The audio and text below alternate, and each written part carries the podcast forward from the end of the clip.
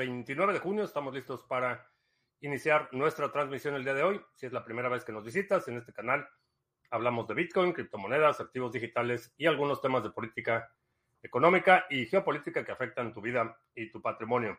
Estamos transmitiendo en vivo vía Facebook, Twitch, Twitter, Odyssey y en exclusiva para nuestros amigos de la banda Satochera. Creo que no lo habilité. O sí, sí lo habilité. No lo habilité. Vamos a ver.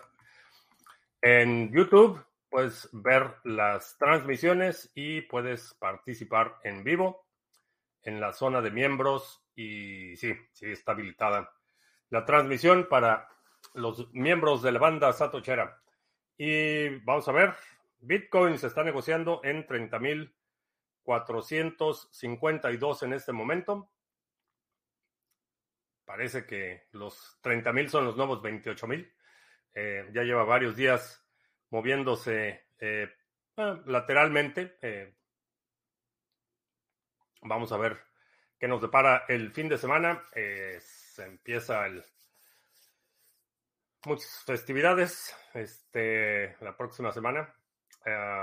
Aquí se celebra el Día de la Independencia, otro, otra celebración.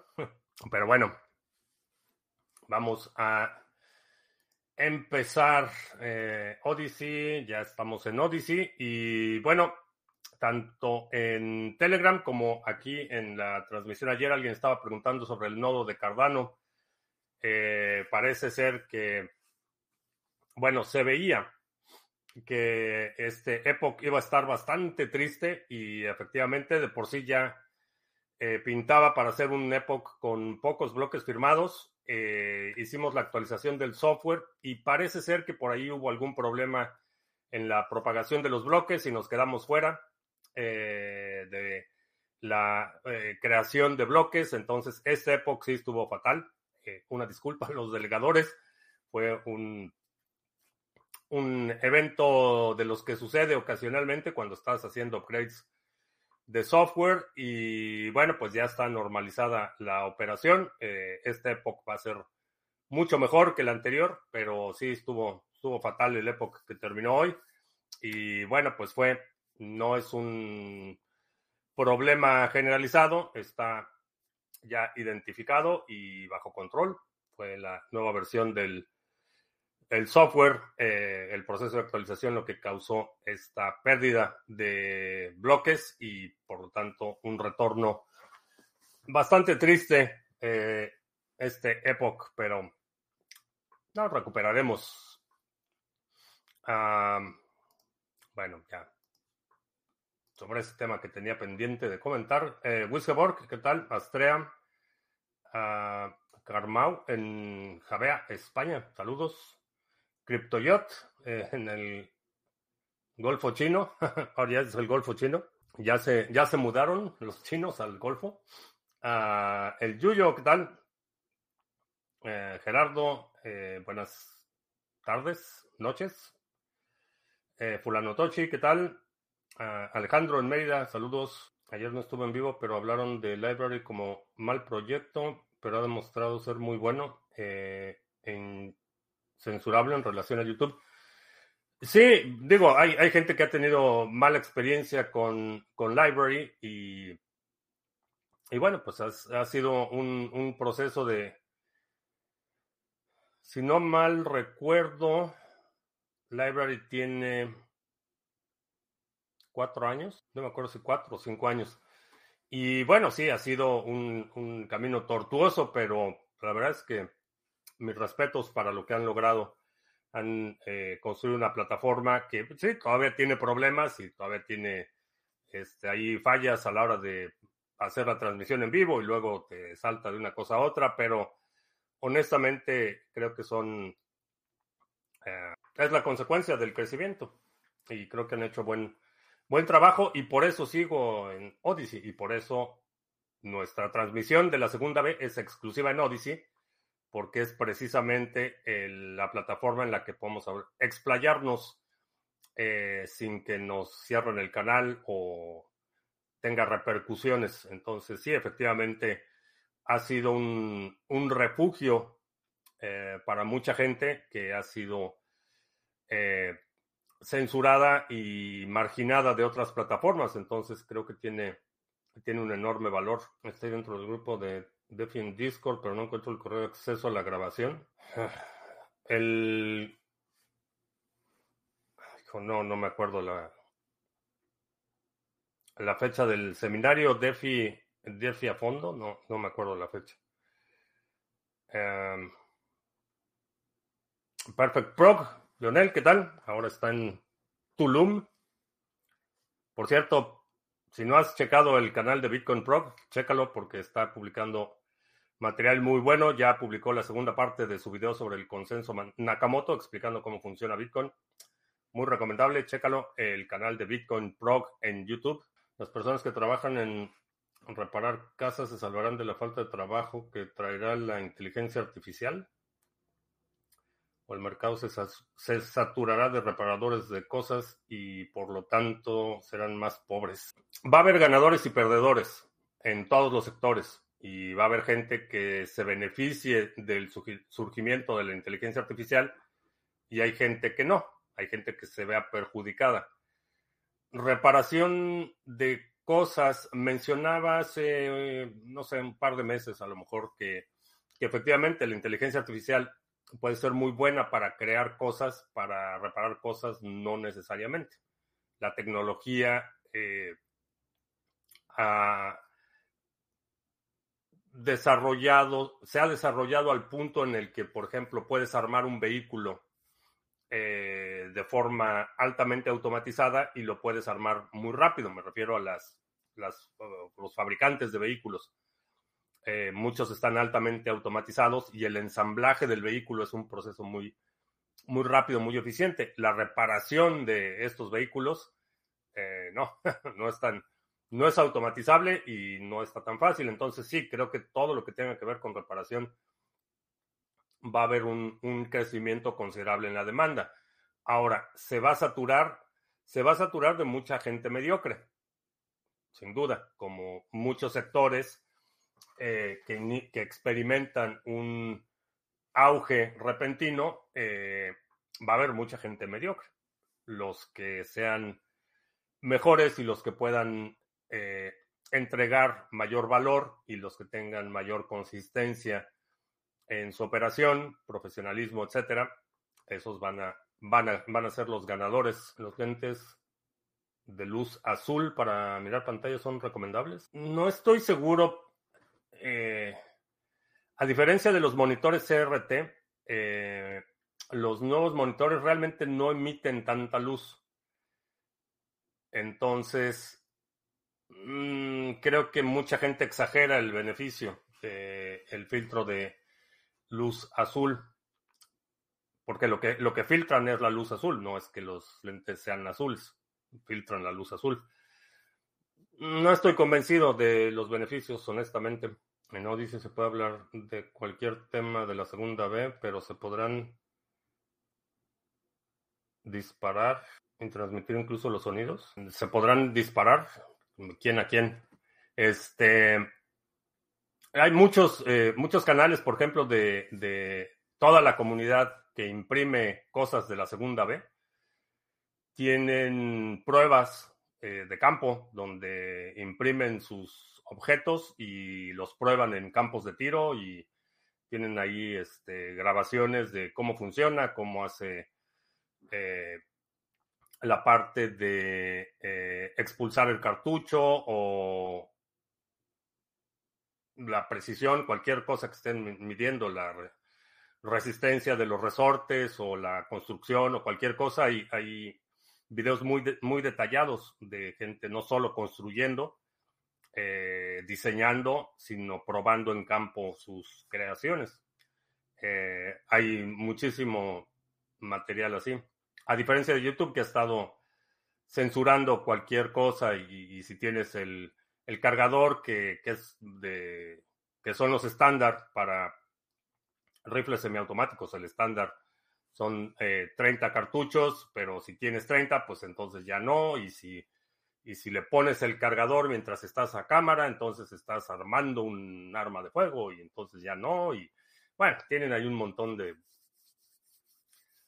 necedades. Este, y en el caso de Odyssey, no. En el caso de Odyssey, que eh, lo lamentable, y es algo que he criticado eh, de Odyssey en muchas ocasiones, es la parte de la búsqueda.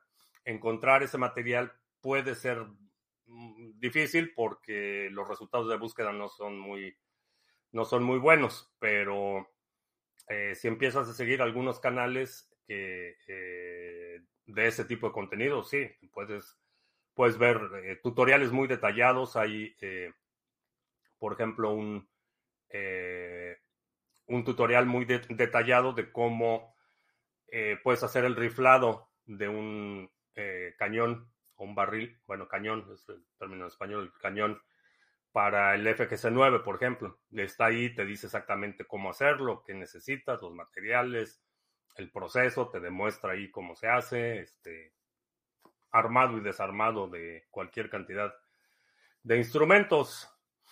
Entonces, muy recomendable. Es, un recurso muy importante. Astrea, ¿qué tal? Saludos. Lo de Prime Trust, cuando fallan los custodios de los custodios es raro. Por ejemplo, una compañía de seguros puede quebrar. Sí, una compañía de seguros puede quebrar.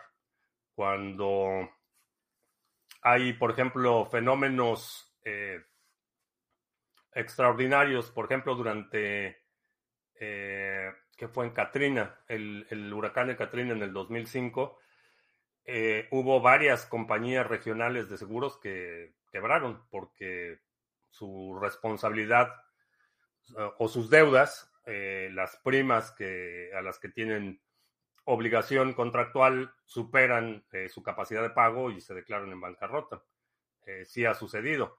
Ahora, el tema de los custodios, lo que me parece extremadamente raro y, que no he visto ninguna explicación que haga mucho sentido, es esa famosa pérdida de acceso a las carteras. Eh, para los amigos del podcast, estoy haciendo el gesticulando comillas al aire. Eh, la supuesta pérdida de los eh, del acceso a las carteras. Perdieron las llaves, eh, los hackearon, no está nada claro. Y parece ser que ahí es donde empezó el hoyo. Empezaron a, tomar recursos de clientes para tapar ese hoyo de la pérdida original.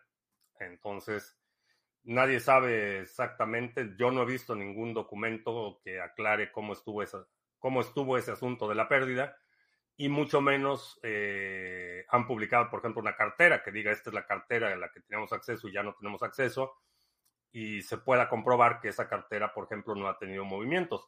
O si ha tenido movimientos después de que perdieron el acceso, entonces se pudiera proceder a investigar el, el destino o el trayecto del contenido de esa cartera, que es Bitcoin, no, no son otros activos. Entonces, pero sí, si tienes la responsabilidad de custodiar fondos de clientes, pierdes esos fondos y después empiezas a utilizar los nuevos depósitos para cubrir ese hoyo, pues sí.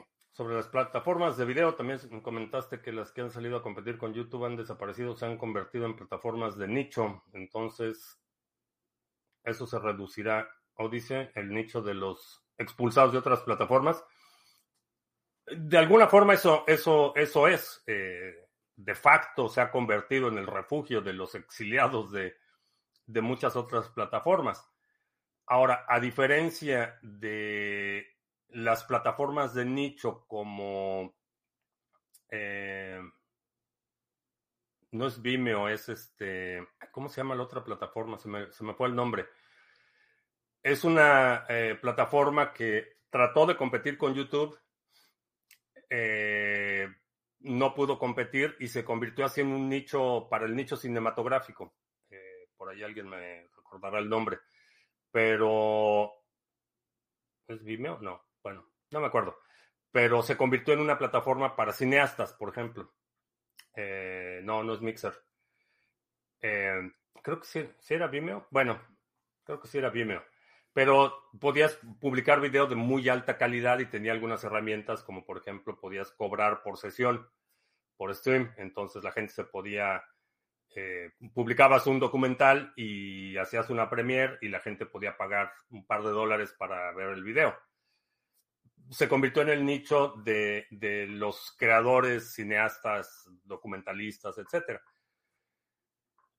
En el caso de Odyssey, el nicho es más extenso porque es, eh, es interseccional. No es un solo nicho de únicamente videos políticos o únicamente videos de eh, la segunda B o únicamente videos de lo que sea.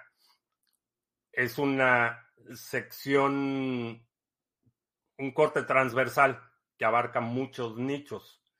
Entonces, creo que eso le da un potencial mayor porque cada vez, parece ser que cada vez ese nicho de los exiliados de otras plataformas es más diverso. Eh, inicialmente eran eh, posiciones muy extremas. Hace, hace un par de años tenías que hacer así una barbaridad catastrófica en YouTube para que te cerraran el canal. Eh, gente que tenía contenido o extremadamente violento o, instigando directamente acciones de violencia o, racismo así, este,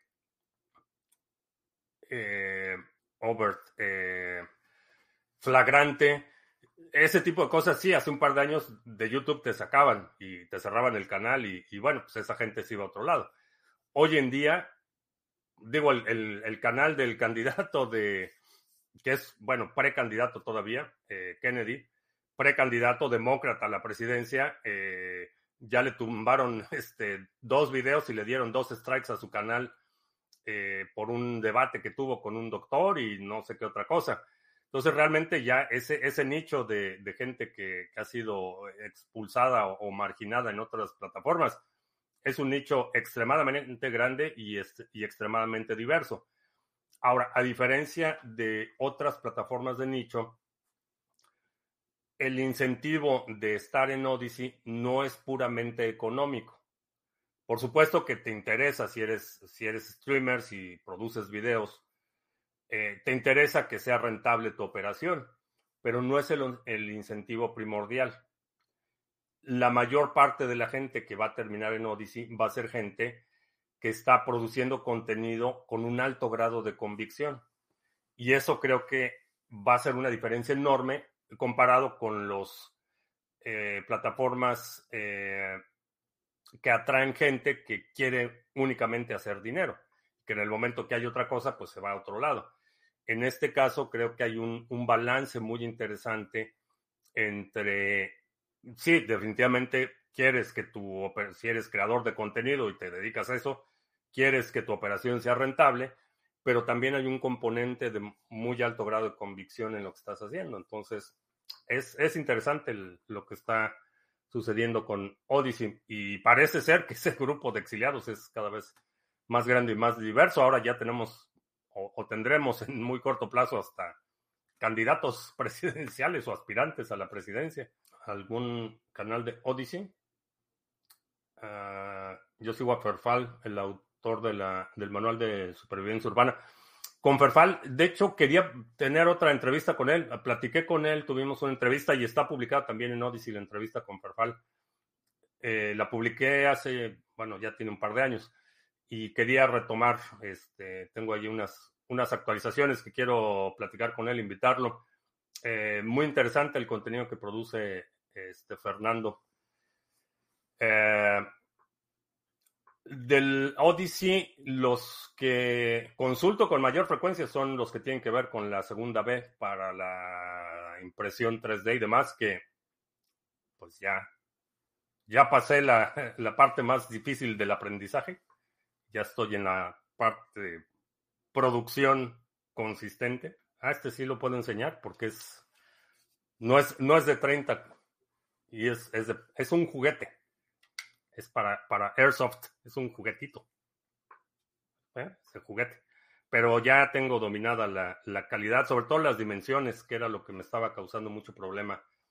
La calibración, la calidad de la impresión era aceptable, pero las dimensiones era donde me estaba dando muchos problemas para, porque obviamente cuando estás hablando de componentes que se tienen que integrar, pues la precisión es muy importante, las dimensiones tienen que ser muy exactas para que el resorte quede donde debe quedar y quede con la tensión necesaria. Esa parte me costó un poco más, este, un poco más de trabajo, la, la precisión dimensional. Pero ahorita ya imprimiendo a todo lo que da. Y Odyssey fue, fue muy útil para eso. Binance está caído. ¿O es solo por aquí que me sale error 404? Eh, pues no sé. Al Binance, Binance.com. Vamos a ver. Pues no, a mí sí me sale la página. Me dice que aquí en Estados Unidos, pues no. Que tengo que ir a Binance US. Y sí, a, a mí sí me aparece la página aquí. ¿Qué contenido está prohibido en Odyssey? Las únicas dos instancias que recuerdo de material que hubieran removido fue. Eh, no me acuerdo si fue una película. Eh, creo que sí fue una, una película de estudio grande que hizo un reclamo de copyright. Y hace semana y media removieron precisamente archivos de la segunda B porque la compañía o el fabricante del artículo en cuestión tiene una patente sobre el diseño. Entonces hicieron un reclamo. Y Odyssey retiró los, los archivos, eh, porque también puedes publicar archivos para que descarga y PDFs y otras cosas, no solo video. Pero esas son las dos instancias que se me vienen a la mente. Fuera de eso, no he escuchado a nadie que, dijo algo que no les gustaba y le quitaron, cerraron el video. A lo mejor hay más instancias, pero copyright eh, es una de las que he visto y violación de patentes o marcas. Eh, y, estoy hablando de una violación muy clara. Publicaron los planos, los, las dimensiones de un artículo, eh, un objeto que tiene protección de una patente. Entonces es una reproducción del objeto. Eh, en ese sentido, pero esas son las dos únicas de las que tengo memoria. Ah, ¿Qué modelo de impresora tienes? Tengo una Ender Pro 5, que es de cajoncito. A diferencia de la 3, que tiene la columna y el, la dimensión Y, la plataforma se mueve hacia adelante o hacia atrás. Este tiene cuatro columnas. La dimensión X y Y se mueve en, los rieles y la Z, eh, la cama sube y baja. Entonces la cama no se está moviendo de adelante hacia atrás. Bastante, a ver, es que ha salido bastante buena. Y la parte del muelle por dentro es fácil. Eh, ¿Te refieres al, al, al mecanismo para liberar el cargador? Es medio truculento, pero ya he armado, he armado otras. No es, esta es la primera empresa, pero ya he armado y desarmado otras. Entonces, eh, es medio truculento. En estas, eh, la recomendación es que calientes, porque el resorte es básicamente un, un pin eh, metálico. Lo calientas y es más fácil insertarlo así. y ya después el, la parte esa de, poner el mecanismo, el, este del este, el este, de insertarlo en esta ranura, eh, sí es complicado, pero es cuestión de práctica. La primera vez es la más difícil, como en casi todo. ¿Las cuántas pruebas lograste conseguirlo? Imprimí tres pruebas eh, de artefactos terminados para hacer las pruebas dimensionales. Pero cubos de calibración, pues, probablemente 20 o 30 de el de 20 por 20, que es el estándar, pero empecé a imprimirlo cada vez más grande porque como, digo, para hacer un resumen, como funciona la impresión 3D, mientras más vas ampliando las dimensiones, un error muy pequeño en un cubo de 20 por 20 puede ser imperceptible, pero en un cubo de 40 por 40 el mismo error, el mismo ángulo o la misma desviación se va multiplicando conforme va creciendo el tamaño del objeto. Y en algunos de los objetos que estoy imprimiendo, eh, prácticamente ocupan toda la cama. Le tengo que poner así en diagonal para maximizar el espacio. Entonces, eh, imprimí un montón de los cubos estos de 20 por 20, eh, imprimí de 40 por 40 y otro otra de calibración que me, sirvió muchísimo esta. Aquí tengo el de. Perdón por a los amigos del podcast que es súper visual esto, pero imprimí este de 20 por 20 y la verdad es que la superficie de acabado quedó bastante bien, pero un, un error pequeño aquí es imperceptible, pero cuando lo pasas a este tamaño, es el doble en todas las dimensiones, entonces ya los errores empiezan a notarse más. Y el que imprimí, que fue el que realmente me ayudó a calibrarla con mucha precisión, es este, que es de 10 centímetros por 10 centímetros con intervalos eh, que puedes ir midiendo. Entonces puedes ir midiendo estos intervalos y puedes ir detectando la, la desviación y la calibración con este fue con el que me resultó más fácil. Está en Thingiverse. Busca calibrador de 100 milímetros. Y obviamente, pues muchas. Ya estamos en franca producción de piezas. Y bueno, algunos otros artilugios. Este para ordenar mis. Este. Mi caja de tornillos. Pero.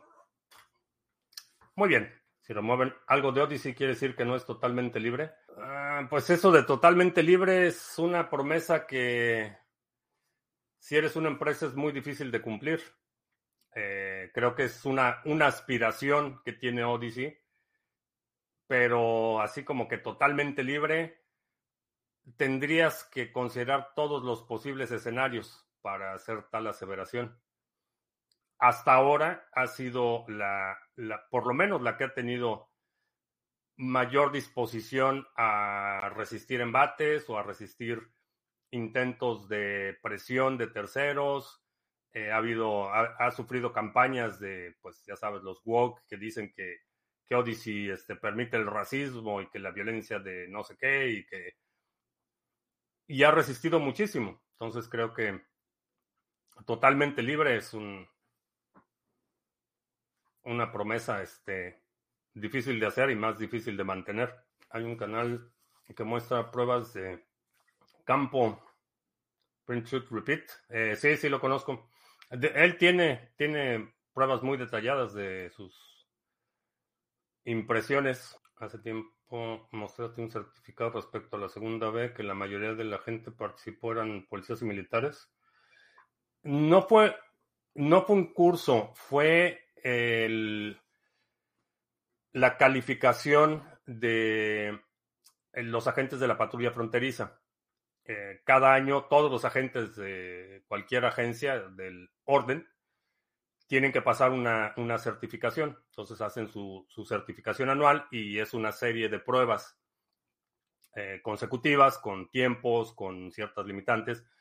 Y cada agencia tiene una prueba que refleja las necesidades de, sus agentes. Entonces, por ejemplo, los marshals, que son los que están en los aviones, tienen un tipo de prueba muy específica que es distinta a los que utilizan los marshals que persiguen fugitivos, por ejemplo, son los dos agentes federales. Es distinta a la prueba eh, que hacen, por ejemplo, los agentes del FBI. Los agentes del FBI, prácticamente todas las pruebas que haces son eh, con armas eh, ocultas.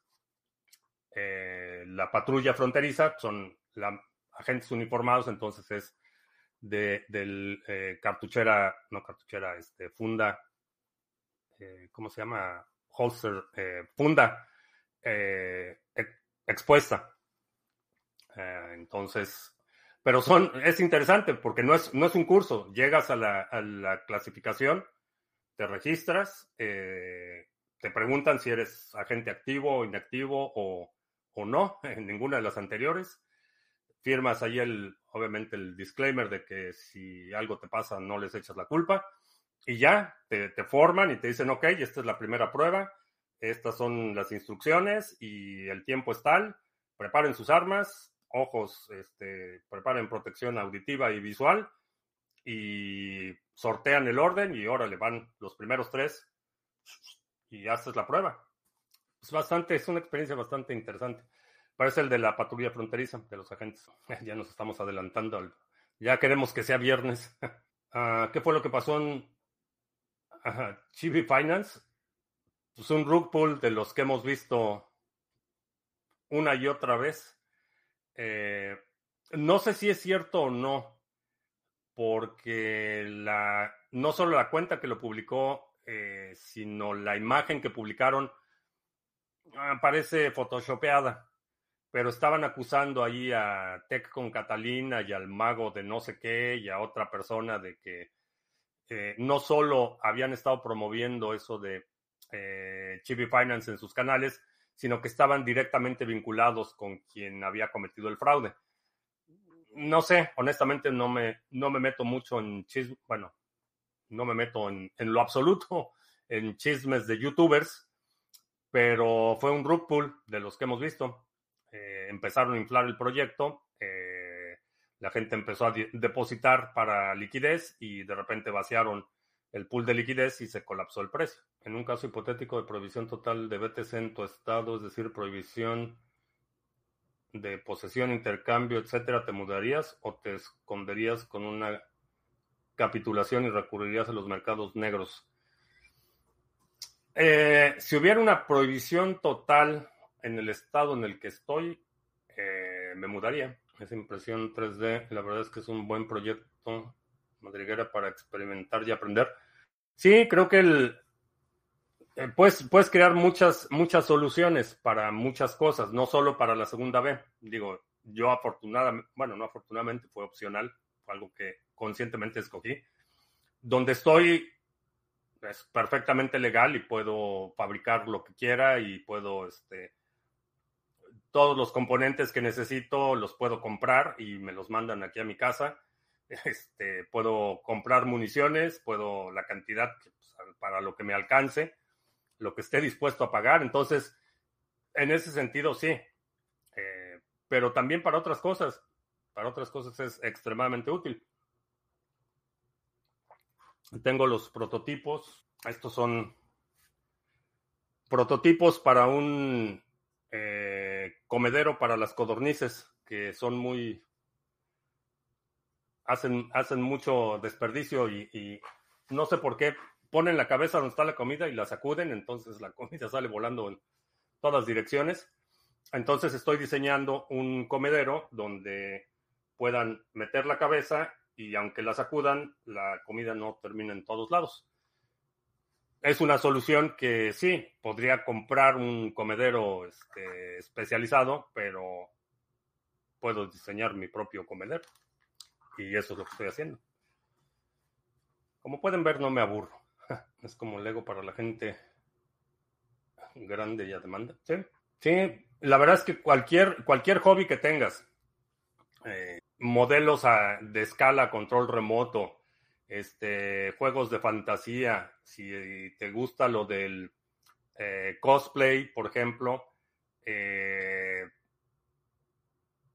si tienes una mente curiosa e inquietud, la verdad es que es una herramienta bastante, bastante útil. Porque en las últimas elecciones los partidos demócrata y republicano tienen como candidato que dejan mucho que desear, como el agente naranja y nos oyese? Eh, no es nuevo eso de que tengas que escoger, que escoger entre basura, no es nuevo. El problema es eh, Primero, es un duopolio. Básicamente, los partidos eh, demócrata y republicano han establecido un sistema en el que se pelean entre ellos, pero no permiten que nadie más participe. Entonces, es muy claro, por ejemplo, en los debates. En la elección pasada, La candidata Jo Jorgensen del Partido Libertario era muy popular, la verdad es que le fue bastante bien, pero no la dejaron participar en los debates y la marginaron totalmente. Y eso ha sucedido una y otra vez con el Partido Verde, con el Partido Libertario y candidatos independientes. Entonces, se pelean entre ellos, pero no, no permiten mayor competencia. Entonces, el establishment eh, de cada uno de esos partidos tiene un enorme, enorme poder para determinar quiénes son sus candidatos. Diría que en la, en la elección pasada, eh, la gente naranja, bueno, la primera elección de la gente naranja fue un caso que se le salió de las manos al establishment. esa fue la realidad. Eh, la gente naranja ganó a pesar de los republicanos, no gracias a ellos. Eh, en el caso de, No Soy Ese, realmente era el candidato más seguro, más cómodo. Pero sí, es patético. Es patético que en, un país como este las opciones se reduzcan a un par de octogenarios o septuagenarios con, con esos perfiles. Uno, un, un, narcisista, este, y el otro un burócrata de carrera que no ha logrado, no ha producido nada. Este, la verdad es que patéticas las opciones. Fuiste el único, no gente que participó. Había, la mayoría eran agentes, porque eso lo tienen que hacer, ellos lo tienen que hacer una vez al año. La mayoría eran agentes. Había un alguien del cuerpo de bomberos. Creo que había alguien del cuerpo de bomberos, de la oficina del sheriff y otra persona que no, no recuerdo. Parece que también era civil, pero no me acuerdo muy bien. Pero la, sí, la mayoría son, son agentes. Ah, sobre Ucrania y el movimiento Wagner, ¿qué crees que pasará?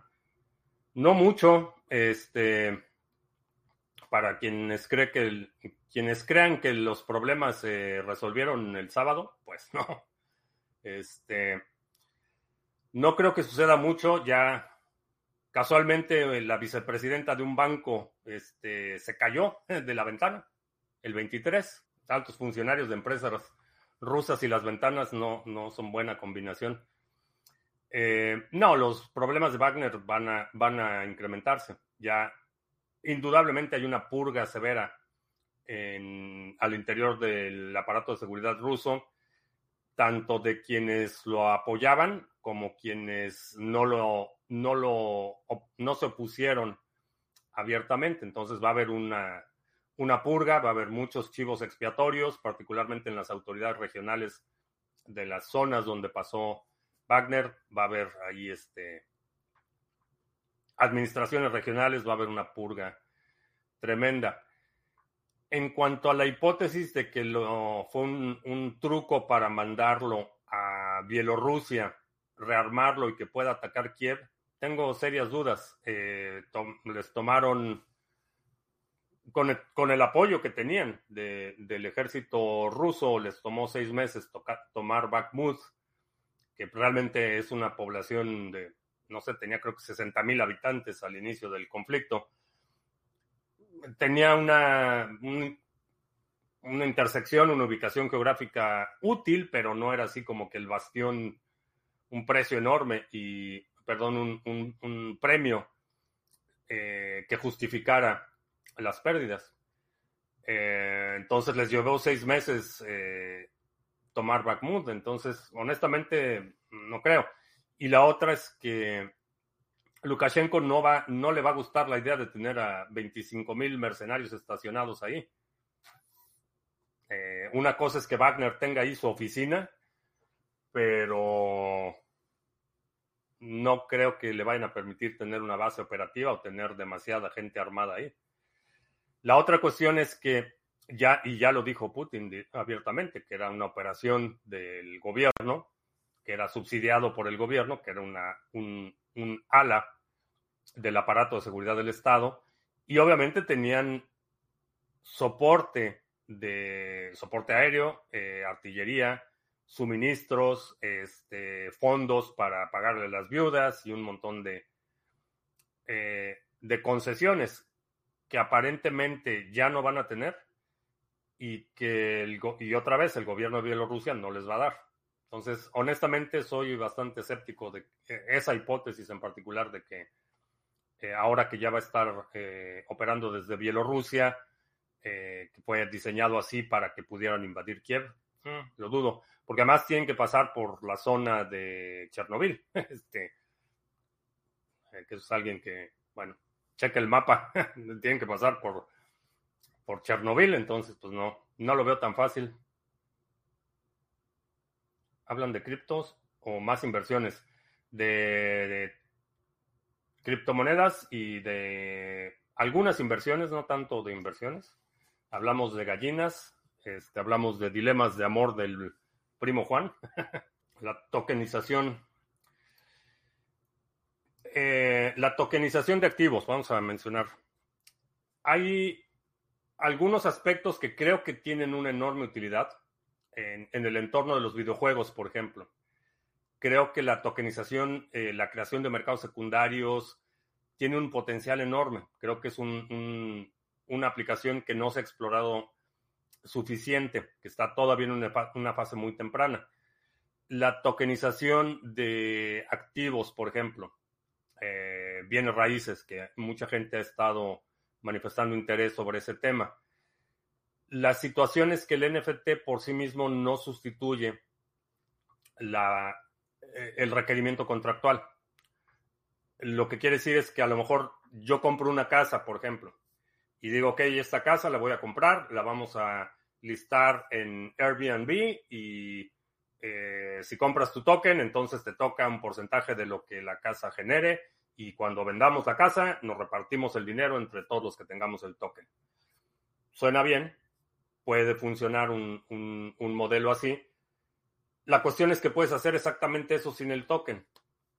Entonces el token no tiene la fuerza eh, legal o no tiene la, el peso que tiene un contrato. A final de cuentas es un contrato que estamos haciendo y el token puede ser algo significativo.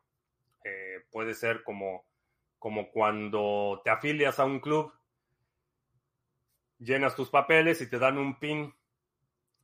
Ese pin es el token. El pin es, es como algo simbólico que te hace miembro de ese grupo, pero realmente lo que respalda tu membresía pues, es el contrato que firmaste. Eso por el lado de la tokenización. El otro aspecto es que en ese escenario que estoy planteando, que compro la casa y la ponemos en Airbnb y, si, lo que gane la casa lo repartimos y luego si se vende nos repartimos el dinero, la cuestión es que yo tengo la custodia de la casa. Eh, yo soy el responsable de, administrarla adecuadamente, de mantenerla, de asegurarme que todos los pagos se hagan en tiempo y forma, etcétera. Entonces tú tienes que delegar o confiar que yo como eh, custodio de ese bien o de ese activo voy a eh, mantenerlo y voy a proteger tu interés como tenedor del NFT. Entonces, no sé si me explico por qué eh, tengo dudas sobre ese, esa aplicación en particular. Ahora, en el mundo virtual donde no hay ese activo custodiado, el asunto es completamente distinto.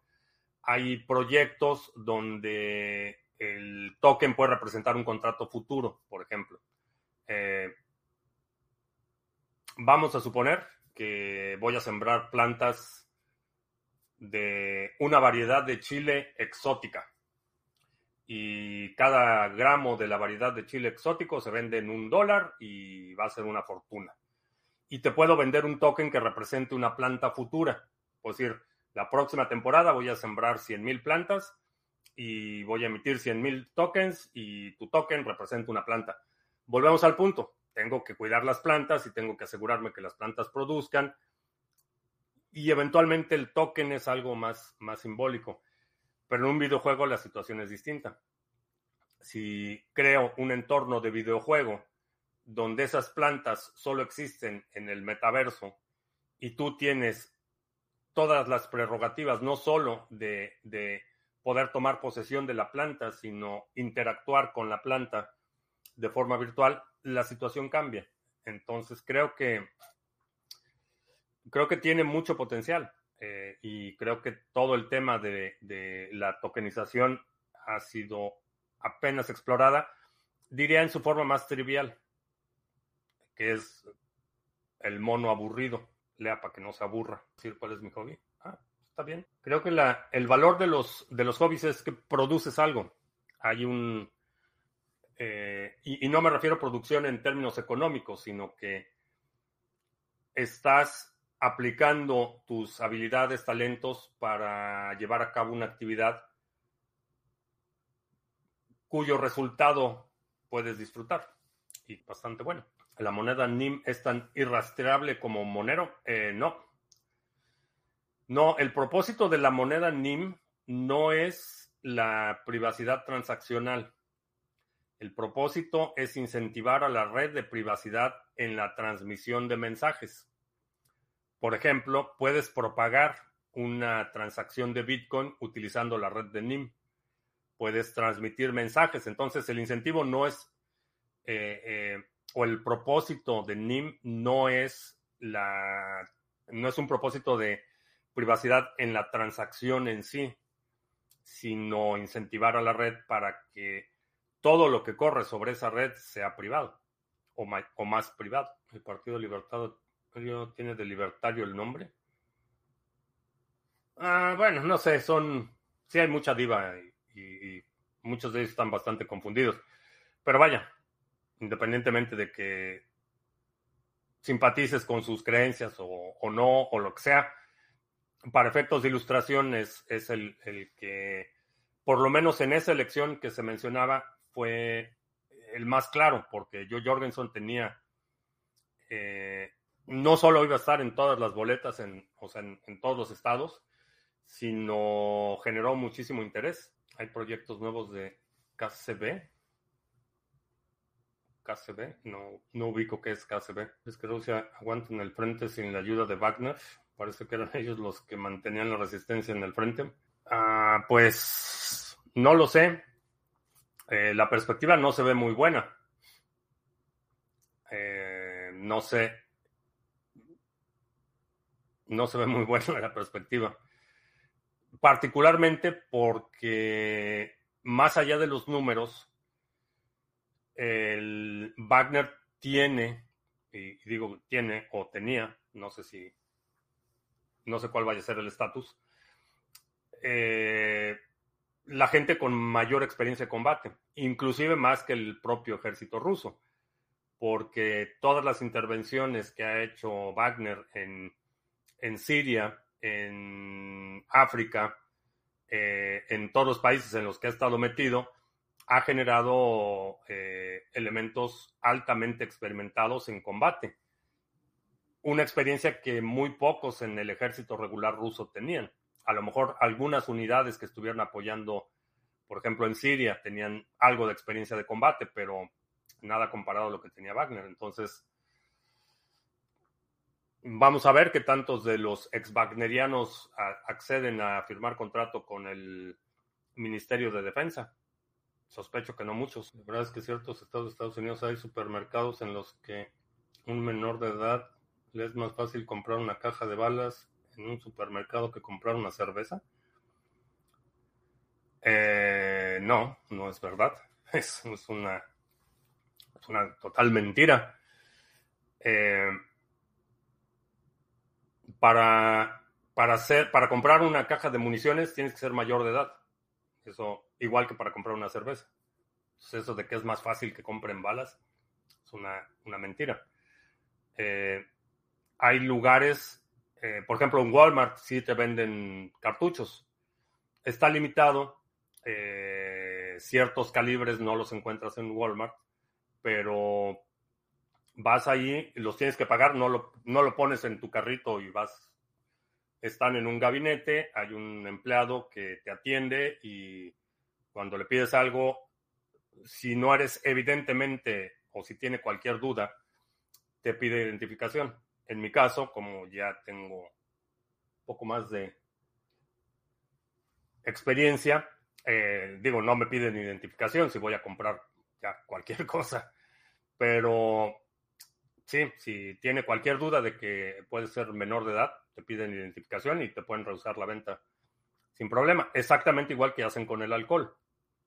Si quieres comprar alcohol aquí y el empleado tiene cualquier sospecha de que eres menor de edad, eh, te va a pedir una identificación. Así es que, no. El tema de la confianza deja matices sueltos, todavía comparto.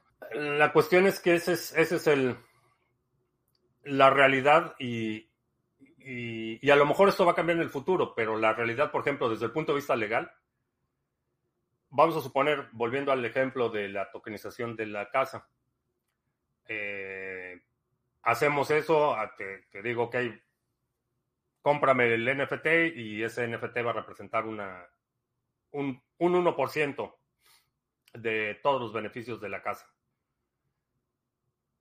La verdad es que en una corte con tu NFT, pues no hay mucho que puedas hacer, pero el contrato tiene peso.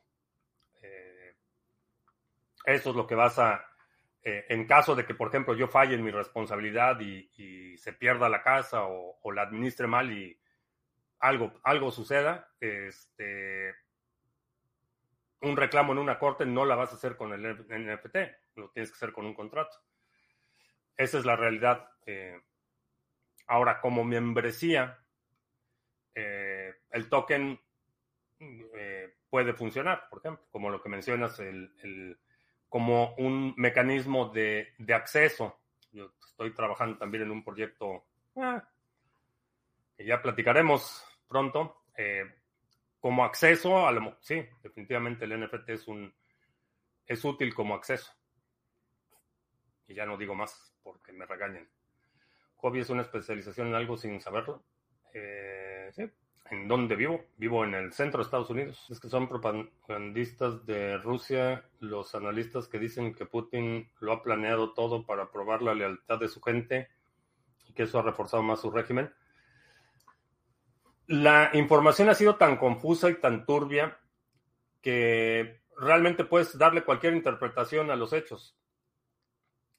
De la misma forma que hemos estado escuchando, y creo que no está Fifario por aquí, pero hemos estado escuchando de los propagandistas rusos que, que toda la operación de, este, de Ucrania estaba planeada con todo detalle y que todo lo que ha pasado ha sido una muestra de la genialidad estratégica y que, y que al principio, no sé si se acuerdan, decían que, que no, que lo que, lo que estaba haciendo Rusia era este, no estaba sacando su mejor armamento y que lo estaba guardando para cuando llegue el momento. Entonces sí, puedes, puedes creer que, que, todo esto estaba perfectamente planeado y que fue una, una prueba que Putin le puso a la gente para descubrir quién está de su lado. Y...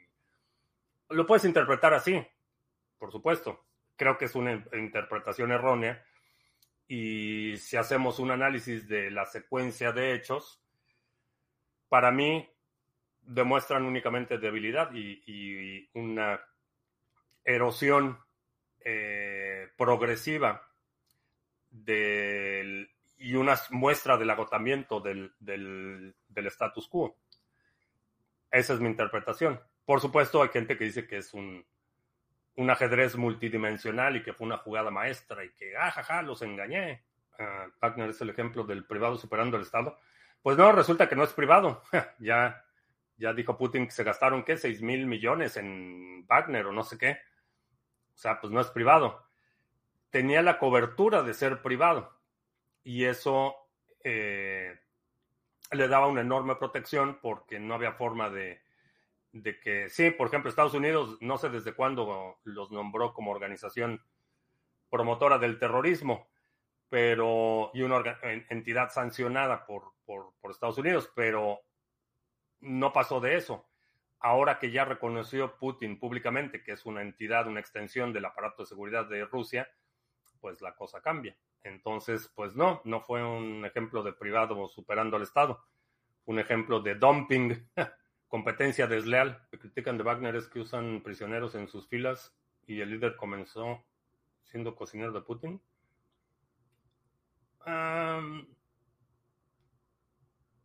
No sé, he escuchado muchas críticas aparte de esas. Ah, dicen que China le dio Taiwán hasta el 2024 para reunificarse. Eh, no sé. Eh, la reunificación de China fue una promesa de Mao. Desde la revolución cultural dicen que se van a reunificar, pero es como el que el que le da ultimátum a la novia para que regrese y pues, pues no es garantía de que la novia regrese. Entonces la conclusión rápida, el token en el mundo real actualmente sin utilidad real, en el mundo virtual con potencial. No, sería tan estricto, pero en general, eh, de los casos de uso que he visto, porque eso es algo que tienes que analizar caso por caso. No puedes decir, nunca tokens en el mundo real y siempre tokens en el mundo virtual. No funciona así. Es algo que tienes que evaluar caso por caso. Por eso, cuando me preguntaron sobre el token, eh, los NFTs, puse un ejemplo concreto. Eh, en ese ejemplo concreto, ¿cuál, cuál es la lógica? ¿Cuáles son las implicaciones? Pero puede haber una enorme cantidad de posibilidades que no estoy considerando y se tiene que hacer caso por caso. O por lo menos eso es lo que haría. Si, si, si alguien me presenta un proyecto y me dice, quiero hacer esto y necesitamos un NFT, lo tendré que evaluar caso por caso. O si alguien me dice, ah, pues mira, van a lanzar el proyecto X y van a emitir NFTs y antes de poner dinero, pues voy a evaluar los méritos, si se justifica, si no se justifica, si tiene sentido o no tiene sentido. Así es que caso por caso, creo que es una mejor forma de hacerlo. Contrato de antes de la compra de los NFTs o contratos que se firman después de comprar el token. Dependiendo de la jurisdicción en la que estés, eh, el contrato puede ser algo como, por ejemplo, la aceptación de términos y condiciones. Entonces, puedes ir, eh, muchos, muchos sitios lo tienen. Por ejemplo, si vas a, si abres una cuenta en PayPal, por ejemplo, no firmas un contrato. Usas el sitio, te aparece una cajita que dice acepto los términos, aceptas los términos y ese es tu contrato. Nadie lo lee, pero ese es el contrato. Eh, si descargas el software de Apple para tu teléfono, dices, sí, acepto, acepto, acepto, acepto, acepto, acepto, ese es tu contrato. Entonces, en algunas jurisdicciones ese, ese sería un contrato suficiente y satisfactorio. En otras jurisdicciones, para otros propósitos, eh, no será suficiente. Tendrás que tener un, un escrito, un contrato negociado, etcétera. Pero puede ser algo tan simple como acepto los términos y condiciones de esta transacción y eso constituye tu contrato. En España y en casi ningún país conozco la ley ya no resuelve tampoco ese problema. En este país te ocupan la casa y no puedes hacer nada legalmente. Bueno, esa es otra, esa es otra historia, que el respeto a la propiedad privada. Pero me pasaron un tip. Alguien, alguien comentó ahí que en España lo que, no sé si es una anécdota que alguien ya lo hizo o es una hipótesis legal que van a probar, pero registrar un arma de fuego en tu domicilio y entonces si hay un arma de fuego registrada y te la ocupan, pues le hablas a la policía y te los desocupan de volada porque hay un arma de fuego registrada. Pero sí, digo, si, si vives en un lugar donde no hay ningún respeto por la propiedad privada, no hay NFT que te resuelva ese problema o no hay contrato que te resuelva ese problema. Desafortunadamente, parece ser que cada vez son más los países que están tomando esa postura en la que están literalmente despojando a la gente de sus propiedades, eh, ya sea por negligencia, inacción o, franca este, protección legal de los ah, ocupantes o de los despojadores de tu propiedad. Eh, sí, ahí, en ese caso solo puedes considerar tuyo lo que puedas defender. ¿Qué tan probable es que la fuerza y la capacidad del ejército de China esté sobrevalorada? Bastante alta. Bastante alta. Eh, son buenos para los desfiles, para eso sí son buenos. Pero el último conflicto armado fuera de territorio, digo, porque para reprimir a su población, pues sí, son muy buenos.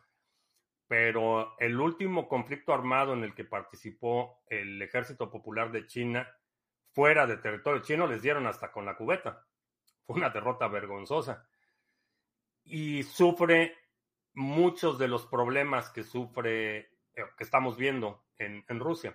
Enormes grados de corrupción, muchas de las de los materiales de guerra que fallaron en, en Rusia, las llantas, por ejemplo, los vehículos, eran de fabricación china.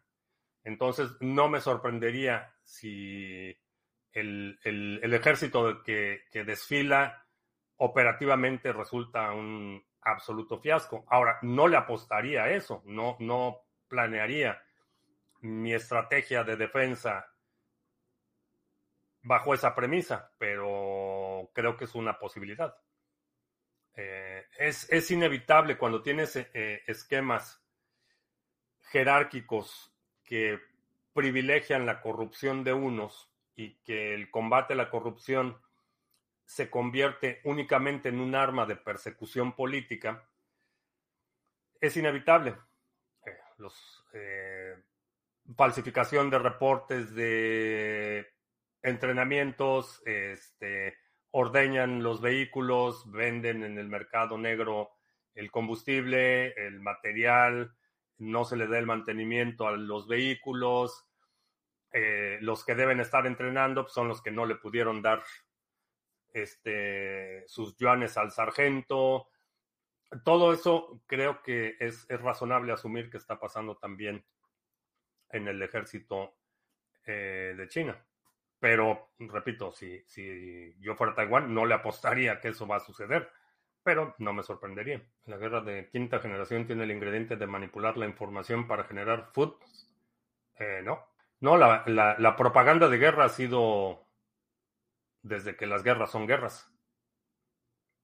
Eh, esa idea de que, de que es algo nuevo es, es, es errónea. La, la propaganda de guerra ha sido una constante. La diferencia ahora es la inmediatez de esa información y lo rápido que se puede cambiar la opinión pública. Lo que ha cambiado es la velocidad, pero la propaganda de guerra, la desinformación, eso no ha cambiado desde que empezamos a matarnos unos a otros en grupos. Otro de los hechos es que Rusia no fabrica armamentos, como dice, los datos relacionados con la producción de tanques es, la corrupción rampante, que falsifican los reportes y, pues le pasan ahí una lana al sargento y el sargento dice, ah, sí, sí, recibimos mil de estas unidades y pues resulta que eran 600 y, resulta que las unidades que recibieron pues estaban, por ejemplo, el, blindaje para los tanques, por ejemplo, que se supone que es un, eh, una resina especial que se utiliza la, la armadura reactiva para los tanques y resulta que le estaban llenando ahí con ladrillos y con arena, y que Putin estaba en estado de pánico. No sé, eh, lo que escuché es que se desapareció por un rato, entonces no sé, no sé si estaba en estado de pánico. Definitivamente para mí demostró una vulnerabilidad enorme. Imagínate que bueno, ya lo había comentado, la, zona de Rostov es una ciudad de, de millón cien mil o millón y medio de habitantes. Imagínate una ciudad en tu país, una ciudad de un millón, un millón y medio de habitantes, que de repente es ocupada por un grupo de mercenarios en tanques y, o sea, imagínate la, dimensión del... El, y estamos hablando de un país que está peleando una guerra con su vecino, precisamente en ese lado. Rostov es, es el, centro de distribución, el centro logístico más importante que hay ahorita en el frente de batalla.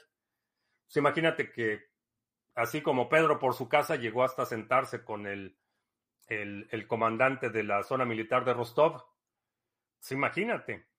Eh, para mí, eh, eso, eso de que era planeado y demás, para mí mostró una enorme vulnerabilidad. Lo exhibió. Putin es el chapulín colorado. Todo estaba finalmente fríamente calculado. Mm. Mm. Hay muchos propagandistas que sí, eso es, eso es lo que creen, que creen que es un maestro este, del ajedrez multidimensional y cualquier cosa, no importa, no importa lo que pase, era parte del plan original y, sabe lo que está haciendo y tratan de reinterpretarlo de forma que es un movimiento maestro. El problema es que para quienes han leído la, la leyenda, bueno, la, la, no leyenda, la fábula de Pedro y el Lobo, pues llega un punto en el que la gente empieza a levantar cejas y ya está pasado por mucho ese punto en, en Rusia. Hacemos un evento NFT en agosto. Evento, hacemos quiénes? Hacen, ustedes van a hacer un evento NFT en agosto actualmente y qué otros libros te gustaría leer. Eh, ¿Qué estoy leyendo? De hecho, necesito, necesito pedir un par de libros ahora que lo mencionas. En las últimas semanas han estado de locos y la verdad es que no he tenido mucho tiempo de leer. Pero si quieres, ¿dónde está? El libro del Yuyo, el, el, futuro de las transacciones financieras con Bitcoin, ya está en Amazon. El Yuyo, miembro de la comunidad de Criptomonedas TV, amigo del canal, ya tiene su libro en Amazon. Empieza por leer ese. Alguna vez participé en un club de lectura eh, en la universidad, sí después de la universidad, eh, los chinos no le ganan a los palos a los indios. Pues sí. Parece que los hindús son mejores para los palazos. China tiene juguetes nucleares, eh, sí. La agencia de marketing de los mongoles eran también de los buenos. Eh, sí. Por ejemplo, un acto de propaganda era la barbarie, no solo de los mongoles, fue un acto de propaganda de guerra los relatos que vemos, eh, por ejemplo, de las invasiones, de las primeras invasiones mongolas y la leyenda que se crea alrededor de Genghis Khan, mucho de ello fue propaganda de guerra. Es similar a lo que pasó con los relatos de eh, los monjes que vivieron las primeras invasiones de los vikingos, por ejemplo. Eh, era propaganda el, dramatizar las cosas y presentar al enemigo como algo mucho peor de lo que era o más incompetente, por ejemplo, ha sido un... La propaganda de guerra ha sido una constante en la historia de la humanidad. Putin se fue, se fue a esconder en los baños de la Ibero. Está bueno. Que me causa miedo es el arsenal nuclear de Rusia. Bueno, el arsenal, arsenal ya no puedo hablar, nuclear de Rusia es herencia de la Unión Soviética. Y una de las razones por las que el mundo occidental estuvo tan involucrado en amortiguar eh, y mitigar el impacto del colapso de la Unión Soviética fue precisamente el armamento nuclear. Y en el caso de, Putin, la situación no sería distinta. Eh, a nadie le conviene un colapso total del Estado, eh, del estado ruso de la Federación Rusa, si se colapsa de la noche a la mañana y hay un vacío de poder, el riesgo es enorme. Entonces, todos los países occidentales están interesados en que si hay una transición de poder en Rusia, sea una transición controlada y que se puedan asegurar esos arsenales nucleares. Es una preocupación de mucha gente. Recarga de café. No, ya vámonos porque ya es muy tarde. Ya no me había dado cuenta, estamos aquí, hable y hable en el chisme. Este, pues ya es muy tarde, me tengo que ir. Ah, pues una jugada maestra de Putin serían tan inteligente como sacrificar a la reina, los caballos, las torres y los alfiles del ajedrez. No lo sé, eh, pero desde donde veo yo, este, desde mi, desde mi punto de vista, fue un, acto de humillación. Lo pueden interpretar como que Rusia está más unida que nunca y ya limpiamos de los traidores y que ahora sí, arriba y adelante, como decía Luis Echeverría. Pues a lo mejor, a lo mejor sí, pero desde mi, desde mi punto de vista fue un... Eh, fue exhibido. Ah, la revolución de Bitcoin, el futuro de las transacciones financieras, anuncios. No, pues ya me voy, ya no me dio tiempo a hacer anuncios. Los anuncios, pues ya sabes, visita la página sargachet.cloud para ver información de los pools, NIMSwap, si quieres comprar o vender NIM nativo, y el exchange de criptomonedas TV en exchange.criptomonedastv.com. Mañana, eh, transmisión, eh, e, emisión especial de la segunda B. Vamos a continuar, porque hoy tocamos un poco el tema. Vamos a continuar con la segunda B. Mañana, terminando la transmisión normal. Y el sábado, 11.30 de la mañana, tenemos la sesión mensual del Grupo Acción 2023. a estar buena. Y creo que ya. Por mi parte es todo. Gracias y hasta la próxima.